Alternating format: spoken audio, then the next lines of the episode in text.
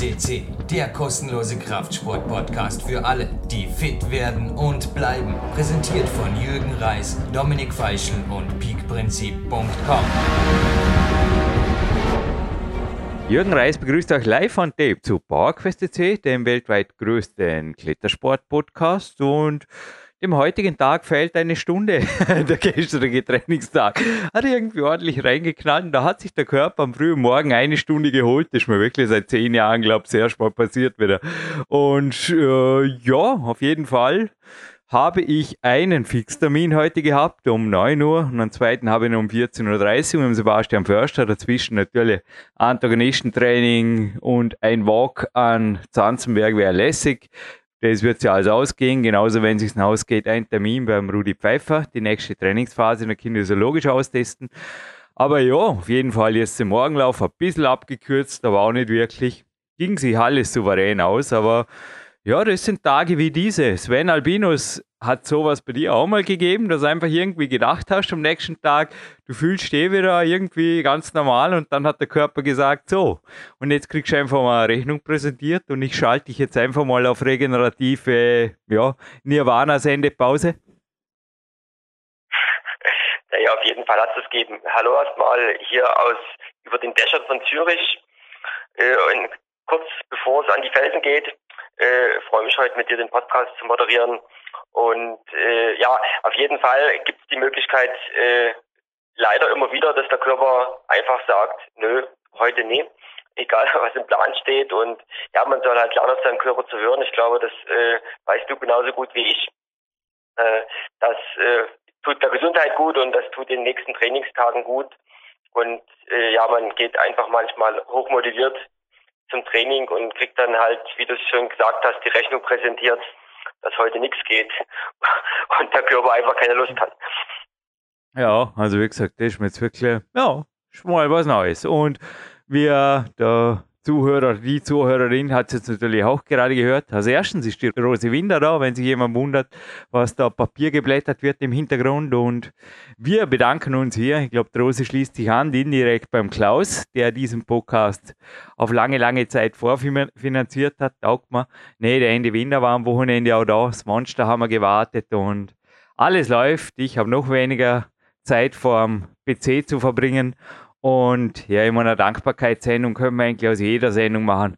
Die Bäckerei Mangold versorgt uns, liegt gerade am Tisch ein Dinkelbrot mit Brot hier und ja, man hat eine warme Wohnung, ein Heimgym sogar, ein tolles Bett und wir haben ja letztens schon gesagt, es gibt einfach Länder wie diese und da gehört da das heutige dazu. Ich habe gerade zu der Rose vorgesagt und sie hat gemeint, ja, momentan ich sehe überall äh, eher brenzlig. Dort, Gott sei Dank, so wie ich das sehe, wieder Ruhe.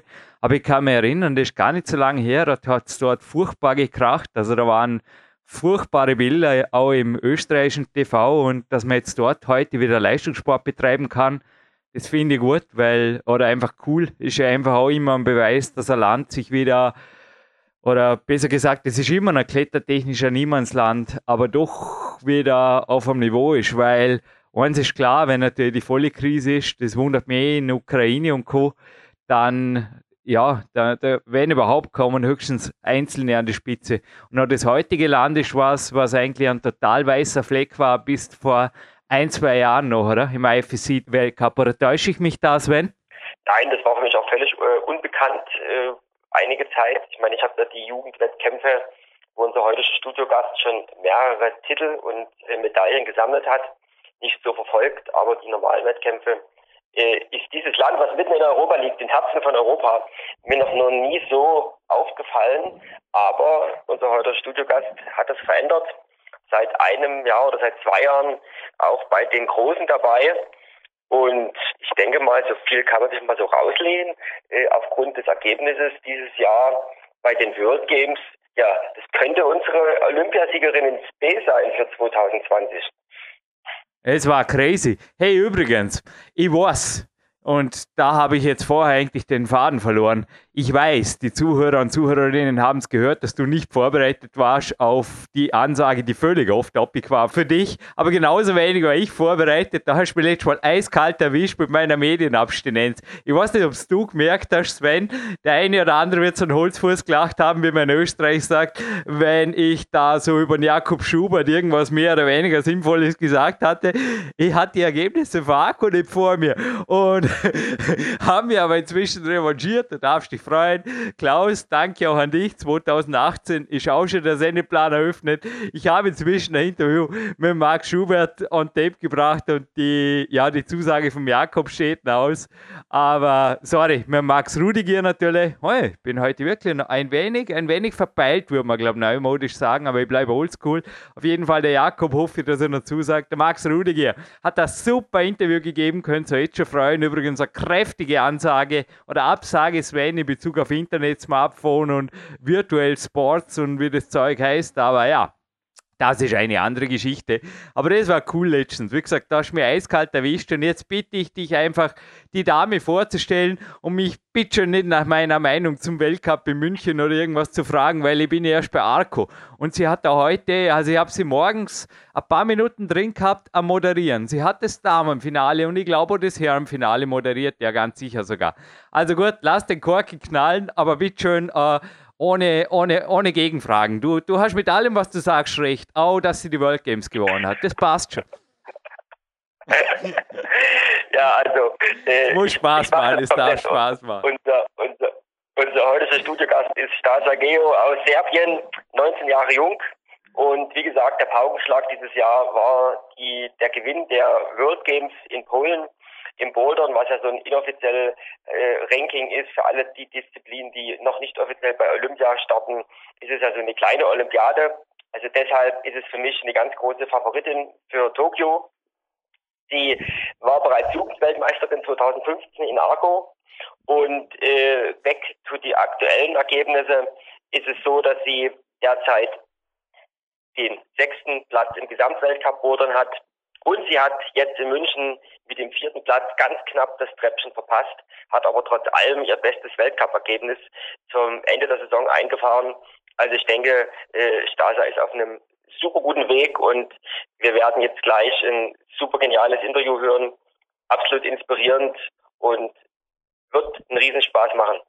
Für die Insider eine kurze Glaub, korrigieren wir, es entstand zwei, drei Wochen vor den World Games oder sowas in die Richtung, ja? Sorry, ich habe, äh, Jürgen, du Ich glaube, on tape ging's. Du bist ein Insider. Noch einmal, ich bin da im, im Plan, im IFSC-Plan, den World Cup in München, den werde ich vielleicht im September, Oktober irgendwann einmal geschaut haben. Also September haben wir schon. Naja, okay. Stunden verliere ich im Tag, Monate nicht. Aber bei mir, ja, mit 20 Minuten Medienkonsum geht einfach nicht wirklich was und die restlichen 40 Minuten gönne ich mir für Recherche, für die Interviews wenn es sich ausgeht oder für, für wichtigeres, spannenderes, was auch immer. Bauerquest C bleibt ein Hobby. Und jetzt so ungefähr, um den Zuhörern eine Orientierung zu geben, das Interview ging circa, ja, drei, vier, fünf Wochen vor den World Games on Tape. Kann das sein? Ach, jetzt habe ich es verstanden. Ja, auf jeden Fall, weil das war noch kein Thema. Äh, Sie waren gerade in der Vorbereitung und äh, das Interview ging, ich glaube, bei im Mai, im Mai on Tape, wenn ich mich recht entsinne und die World Games, die waren im Juli. Also Ende genau. Juni, Ende Juni lese ich da gerade am Teaser. Eigentlich könnt ihr einfach die eigenen Teaser-Texte lesen und jetzt einfach sagen, ich würde sagen, vor jetzt da weitere Blamagen meiner Wenigkeit folgen. Die serbische Hymne haben wir auch noch nie gehört, auf die bin ich selber gespannt. Dann hören wir natürlich den Hauptteil und uns zwei gibt es im Abspann noch einmal mit einem sinnvollen, großen Gewinnspiel mit einer kleinen, feinen Frage nicht aus der Retro Gamer, sondern aus der Climax. Ich bin und bleibe brav, Sven Albinus von uns. Passt es? Ja, auf jeden Fall. Start mal rein. Viel Spaß.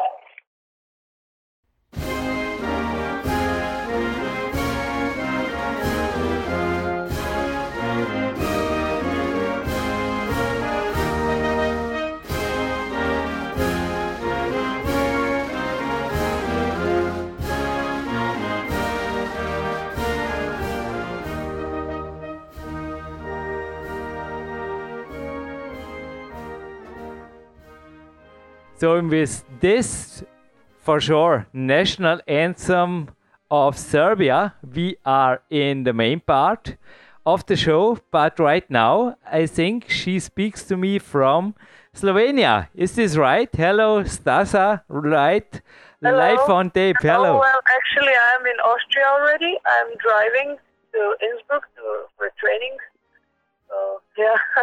oh, wow. So we are not that far apart. What a surprise. yeah, not really. yeah, I mean, we Yeah. record this, it's a little bit later online, but we record this on the 27th of June. So, what are your plans for the next week? There is also a European Championship step by step, but what are your plans also when it comes to competing for the next week? Because Munich for sure ahead, and yeah, your answer, please. yeah. Well, this week uh, I'll be training for uh, this European Championship in Leeds. I haven't competed in Leeds for a very long time. I mean, internationally, Yeah. um, since the World Youth Championship in Arco 2015. Uh, I won in combination there, so I thought I might have a good chances for some uh, nice results this year uh, if I start doing combination. So I'll have two trainings in Innsbruck today and tomorrow, and then the competition starts. I just hope that I will not get too pumped because of uh, all this time of bouldering uh, trainings and uh, very little lead climbing. But I hope it will be fun for me and have some a bit different experience in uh, international senior competitions. Hey, it's super. It's really super. I was hoping that you join in because, I mean, you made it into the top 10 in Arco and also Yeah. you were on the start on a World Cup in Slovenia. And I mean, what's the point? Isn't it, in your opinion, not also the way that lead is getting more and more in direction bouldering, especially in the last years? I mean, the finals also became more and more boulder style. It should suit you. Yeah. What do you think? Yeah, it's really interesting to see how lead is actually becoming harder and harder in that sense because you have a series of boulder problems and uh, very little rest in between. So they are, the route setters are lately really testing endurance and power endurance and all the skills you need. And I can see that there's more and more distinction between bouldering and lead lately. Um, it's like become quite different in style, and if you don't train one, uh, you can't. Um, you're not very good in the other, so you have to combine, and it's hard to combine trainings lately. Um, but I think it's doable, and this Olympic system will uh, somehow introduce us new way of training, I guess. I asked the same question to Sean McColl, and I will also give it to you because it is perfect for you, I think, too. How do you, how much energy or how much time do you spend in lead, speed, and boulder when it comes to the structure and the focus of your training? Well, honestly, um, I haven't done any speed lately, so the energy spent on speed is zero, which is not so good. But we don't have I don't have any speed wall in uh, around the places I live, so I don't actually have an opportunity. I have to travel a lot to do some speed, but uh, lead climbing uh, is I don't know, somewhere 20% of the trainings and everything else is bouldering and power. So currently that's the stage, and I'm planning to um, just make it make a higher percentage of lead training and add some speed and uh, also athletics uh, trainings can add up, like be a positive side of speed training too. Um, in addition to power, you need power everywhere. You also need to be explosive everywhere, so you can actually combine those skills in all the three disciplines now. Yeah, I mean, if you get to a bouldering trip, we come to rocks later on, but maybe Magic Woods or so, there is on a rest day, maybe the K1 My Climbing Hall here in Dornbirn is offering you a speed wall. But if you are on the way or on the travel for some other events or even to the rocks. Yeah, what are your plans for the whole year? I mean, also the Bouldering World Cup, I think for you a big goal because right now you are on place number eight. So let us know about your plans and then also strategically when it comes into direction Olympic sports climbing. Okay, so um, I have one, uh, one World Cup left, Munich, and it's my favorite event of the World Cup series uh, since I've been in finals twice already, and I had two fifth places. So I'm very, very excited because I have a lot of time to prepare to uh, upgrade my body and my um, state um, power of mind, and um, I can really progress now because it's uh, not so many World Cups uh, in uh, consecutive weekends like it was in May. It was terrible for, from like I wasn't used to that, and uh, it took me some time to, to get used to this this uh, dynamic uh, competing state. But after Munich, I have um, Adidas Rockstars.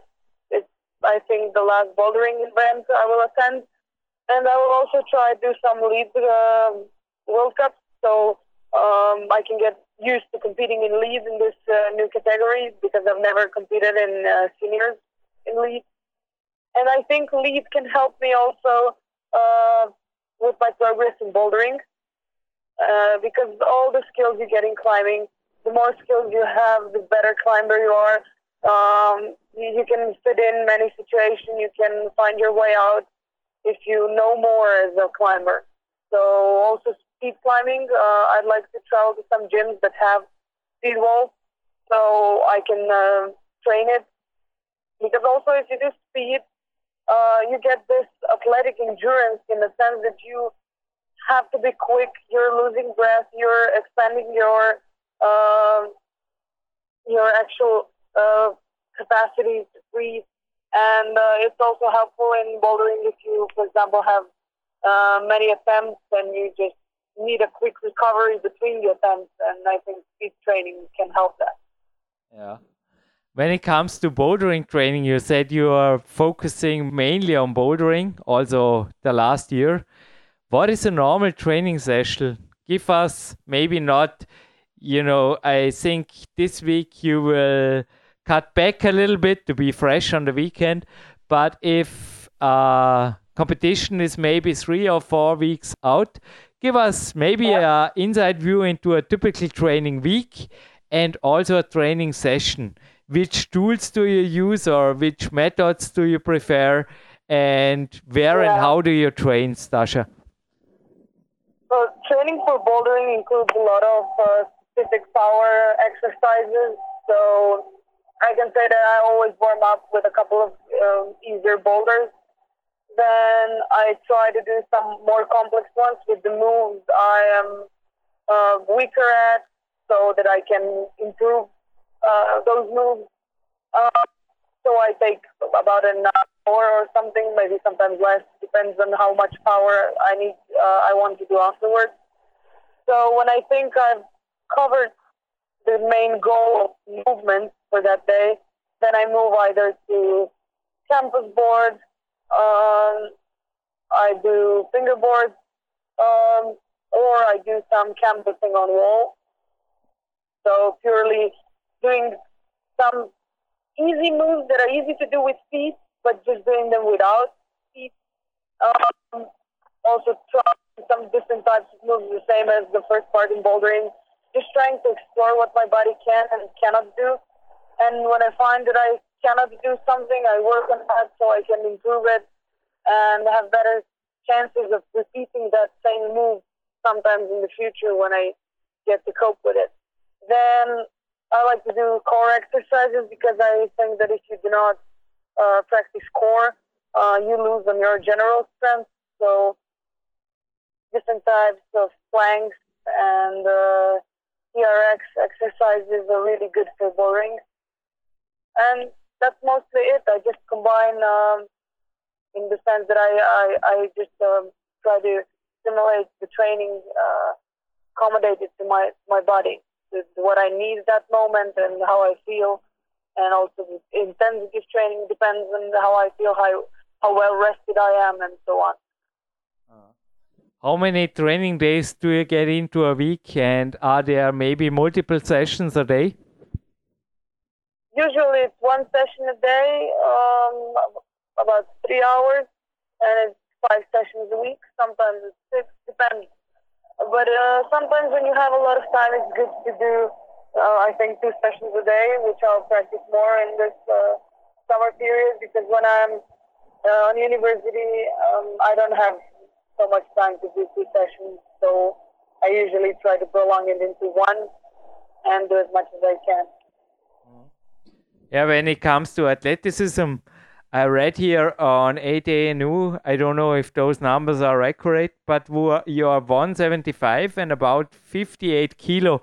So this is uh, pretty healthy yeah. and athletic weight. Also, when it is compared with other women, it's your normal. What do you think about this? Is this just your normal weight all year round, or is this uh, perfect for you? Yeah, it is. I mean, uh, I experiment with some and I found that my body just feels the right way on that weight. I can't, even if I would want to, I can't go below because then I feel bad. Yeah. And uh, I don't feel well. It's, it's just not okay. Um, and if I go more, again, climbing becomes harder. So I think that between 58 and 60 is my ideal weight. uh, so uh, you said 60, 60 ideal weight or what? I didn't. I yeah, didn't. between between between 58 and 60 is just perfect. Yeah. And I also read about, now I can start laughing. I read about your Japanese experience, your culture flash over there with the Red Bull thing. And uh, yeah, yeah, yeah, must have been quite experience. And also the after contest Japanese uh, dinner yeah, you didn't skip. I think it's also, you do not have to follow a special or strict diet, don't you? Yeah, well, I don't know. I just um, I can't eat some sorts of foods. I mean, my body reacts to processed foods a lot, and I avoid them because I just simply can't, and I don't get enough energy from those kinds of foods. I try to eat the things that are I can take the most out of. So I mostly live on fruits and vegetables and um, lean meat uh, because it's the best way I can recover the best way I can have enough energy. Um, I just I have experience with different types of foods and cuisines, and I know what suits me best for my best performance. But if if the season is over, if the competition is over, um, I can enjoy some tastes that I love, but don't bring me energy because yeah, at that moment I don't need any more energy. I love different tastes. Of course, I love tasting everything, but I just need to make a compromise in what uh, tastes, tastes good and what's good for me and what I can use up the most. Yeah, I think for an athlete, processed food is normally, yeah, no, un- undiscussable. But uh, yeah. Stasa, when it comes to the competitions outside of the World Cup, you was there in Japan. Maybe you can tell us a little bit about uh, Queens of Bouldering thing, this uh, Red Bull event. And also, I have seen you in the video as the only woman trying this hardest route of the world. They're up there in northern Europe. I say it like this. We also had Stefano Ghisolfi here in summer talking about this. But what influence got events like this? Do you enjoy them or? What what which status are those events in yeah have in your training schedule? Well it's difficult uh, to combine those events in the plan yearly plan because sometimes the organizers send the invitations too late and you just get you're shocked because you don't know where to put it in because you've already made all those plans. And uh, also sometimes there's competitions are in the same date as some World Cups, or that's in previous year with the European Cup. and I just um, can't go to all of them. But they're a lot more relaxed. Um, there's more crowd, and I I love, for example, Adidas Rockstars. Also in Japan, this Red Bull event was amazing. I was also in Studio Block uh, this winter. I'm sad that I couldn't make it to because I had some visa complications. Um, it's it's interesting because you see climbers in a different perspective, a lot more uh, different kinds of route settings because route setters are also not so um, under pressure of how the, the public will react, how athletes will react to their boulders, if they're okay, if all of them will be climbed, and so on. There's a lot less pressure, and I think sometimes the show is even better than in the World Cup, but also it, it depends. Uh, so, yeah, they are sometimes similar fun to you. Let's say like this, huh? Yeah, it's, it's interesting to be in a different state of mind. For example, like going for me, going to a lead competition is stressful uh, because I have no expectations. Now I don't know what to expect. So I just want to enjoy the roots and remember the good times when I was competing in lead in the youth competitions and won medals and top to the roots and so on.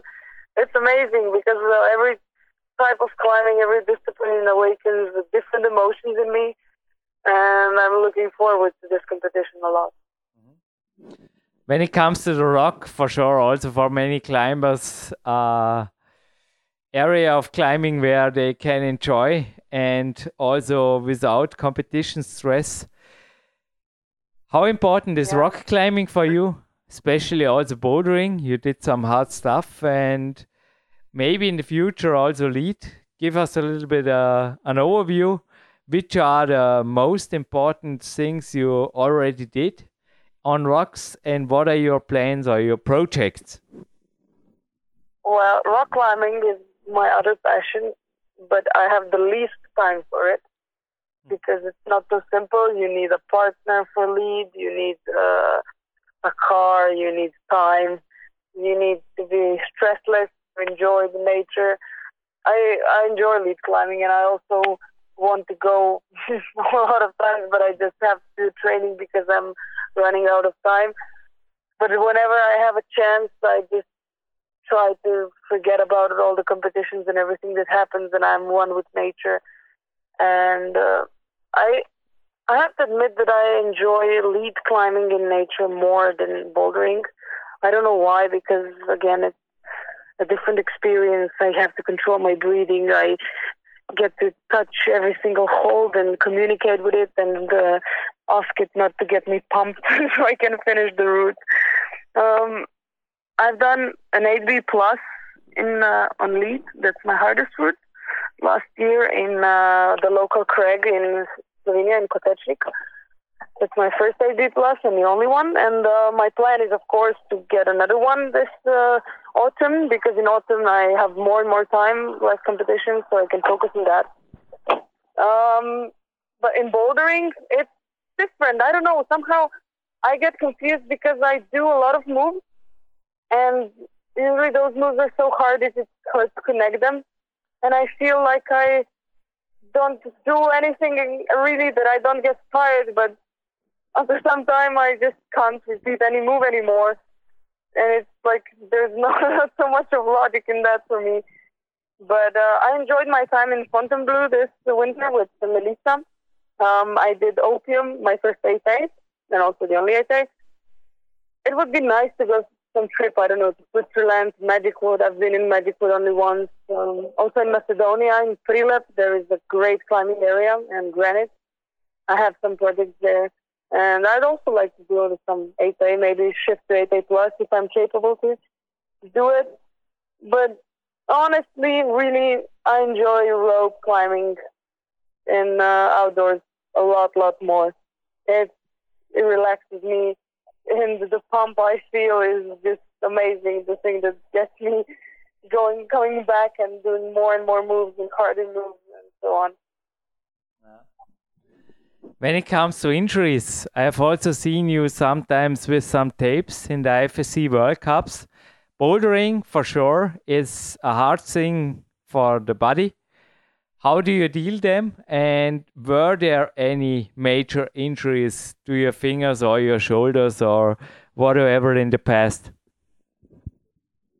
Yeah, bouldering is really complex, and um, the whole body is moving at the same time, and these moves are stressful for the body.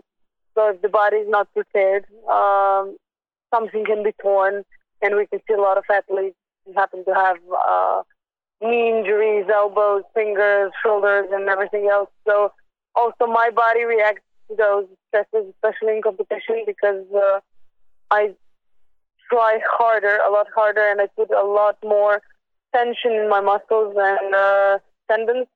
So it happens sometimes that my shoulders and back get uh, sore, and the reason I wear tapes is because I, I I feel more comfortable with them. I feel that my body can hold more stress, and uh, that's the way I actually somehow fix my body before great stress, and uh, that's why I wear them.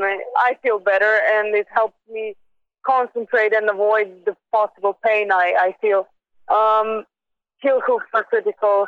Shoulder moves are critical. I had a some bigger injury now in Japan of my shoulder. I I just overused my uh, back muscles, so every shoulder move uh, irritated it even more. Mm, when I came to the Boulder Four in semifinals, I was already in so much pain that I I barely moved on the slab, and there was a strong shoulder move on the left, just in that shoulder that was in pain. But I healed it quickly afterwards, so now it's I'm happy it's okay.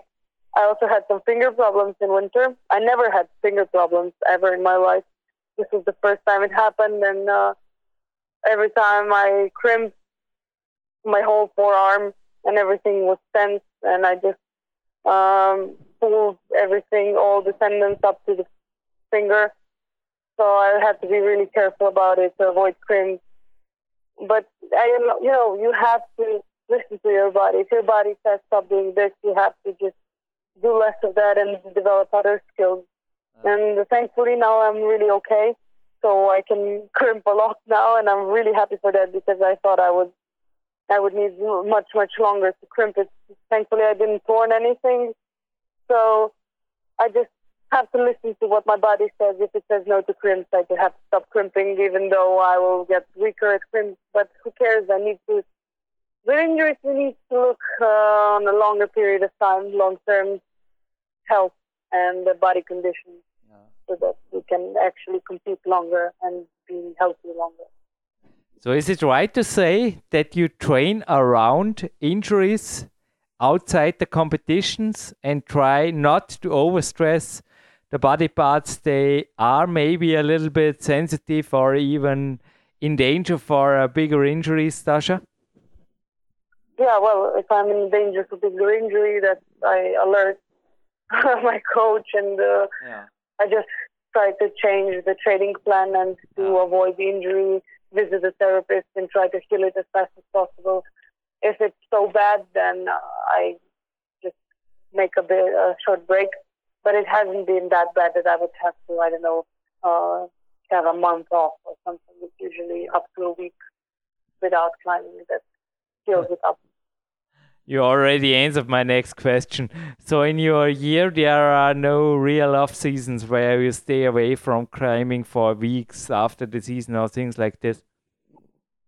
Yeah, it's uh, usually the winter when we finish with uh, all the competitions.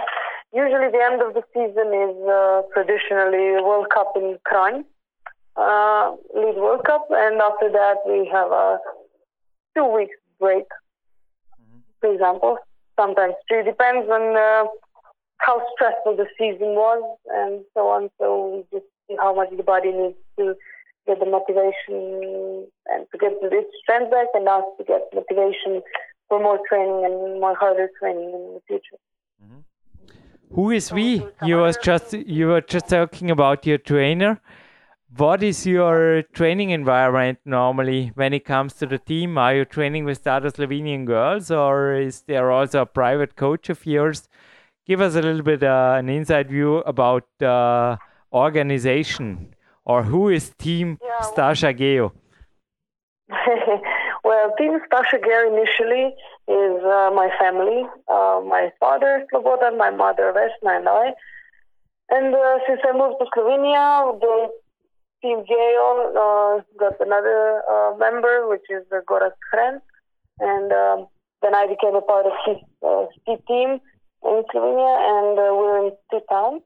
One town is Maribor, the second one is Velenje, where most of the members are. Also, Janja is from uh, the, the she's near Velenje, also, so she trains there. And we combine our training. Sometimes we meet in on our place, sometimes we go there. Um, also, the coach comes twice a week to our town, Maribor, and we try to catch up as much as possible. We communicate with our trainings, and um, so we can just plan together, share styles together, see how we can solve different problems in different ways. Mm, we try to have fun as much as we can, and uh, yeah, combine the skills and learn something new from each other. Mm-hmm. You started competing about six years ago on an international level. I read about also your beginning with your parents, and they are really into mountaineering and things like this. But when it came to sports climbing and serious structures training, when did you start this thing? With nine or ten or even earlier? Uh, that started when I was on my first uh, Color Cup in Inn. That was, I think, 2007. That was my first international, big international team. Um, that's how I actually started program training with my parents, and we traveled a lot to many different gyms across the Europe so I can get more experience. Because in Serbia, we don't have uh, good circumstances for development. That's why we went to Austria every winter and uh, trained there. And after that, uh, we were in contact with the Slovenian uh, climbing team when I came into UTB. They started, they, invited me to some uh, team trainings. So we got to see how other teams are doing uh, the trainings and the plans. Um, they also organized uh, together the, the trainings with French team in uh, Austria. So I was also with them at some point. So you know, you get to see how different people are planning the the trainings, the competitions, uh, how the trainings are structured, where is the accent, and so on. So you can get all of these experiences and tricks from uh, different coaches, and you can just see which one fits to you and what you can use and what you find not good for you, and then build your own training style. I don't know. It was mostly sometimes it was improvised, sometimes it was planned. It depends on how the body feels and what their the reactions. And I think all of us are experimenting all the time with different approaches to training. So you can't, I think that even you can't use the same plan every year because you don't react to it the same way every year. You have to change something every time you start training again. I fully agree. What do you do? What I also often change is the style of my recovery. I try to improve my recovery, but it's changing from year to year, absolutely. Also, what my body is capable. And what do you think about uh, recovery activities? Recovery gets harder and harder every year for me as I'm growing for me up. too, yeah. It's it's amazing. I, I was shocked this year because I need a lot more time, a lot more energy to recover. That means if I study a lot, I cannot recover well for the training. And I thought that studying well it can be counted as a recovery, but no, that's not the point. And sleep affects eating affects recovery so much that I was amazed when I found out which kinds of food help me and which do not and uh, it's really a interesting thing. You have to find out yourself, uh, and uh, day by day, month by month, it will be different, and you just have to improvise a bit and see what suits you the most. And it's always a risk before the competition. How much do I need to recover? Do I need two days or one day? How hard has the train has to be the training and uh, it's uh, a science, whole new science of recovery that every and everybody is different. So you can't apply the same training and the same recovery plan for everybody. So it's tough for trainers and coaches to to, to plan those things. I think. Absolutely. Stasa, we are coming to the end of this 30 minutes. Well, I just want to say thank you. I think this was the first time on a podcast. I've never heard you. I've for sure heard you Yeah. at IFSC TV, but you never were on an audio podcast on the web, weren't you? Yeah, I was actually a couple of times, but it's mostly on the national uh, radios. And Okay. So there was nothing international about my climbing plans and so on. but thank you for inviting me. It was my pleasure, really. Yeah. And for sure, the last minute also for you, maybe things you want to tell the climbing audience all the, out there. And then for sure, let us know your sponsors, where people can find you, where maybe new sponsors can find and contact you. And yeah, the last words for sure from your side, also maybe including a thank you for Team Stasa Gejo. Yeah, yeah, of course. First of all, thank you for all the people who are with me, not just the team, Gejo, everybody who follows my team and my my life. I'm mostly thankful for everybody who's active on social networks. Uh, you can find me on Instagram and on Facebook. I have my athlete page. Uh, also, thanks to my sponsors, uh, Scarpa Climbing Shoes, Triangle World, with clothing, so I can feel good and look good. also, uh, my sponsor is uh, Wings uh, Climbing Chalk. This is a new production of climbing chalk from Bulgaria, and it's quite new technology, and I'm really uh, satisfied with this chalk. Um, thanks to my C team that supports me and that trains with me, to my coach.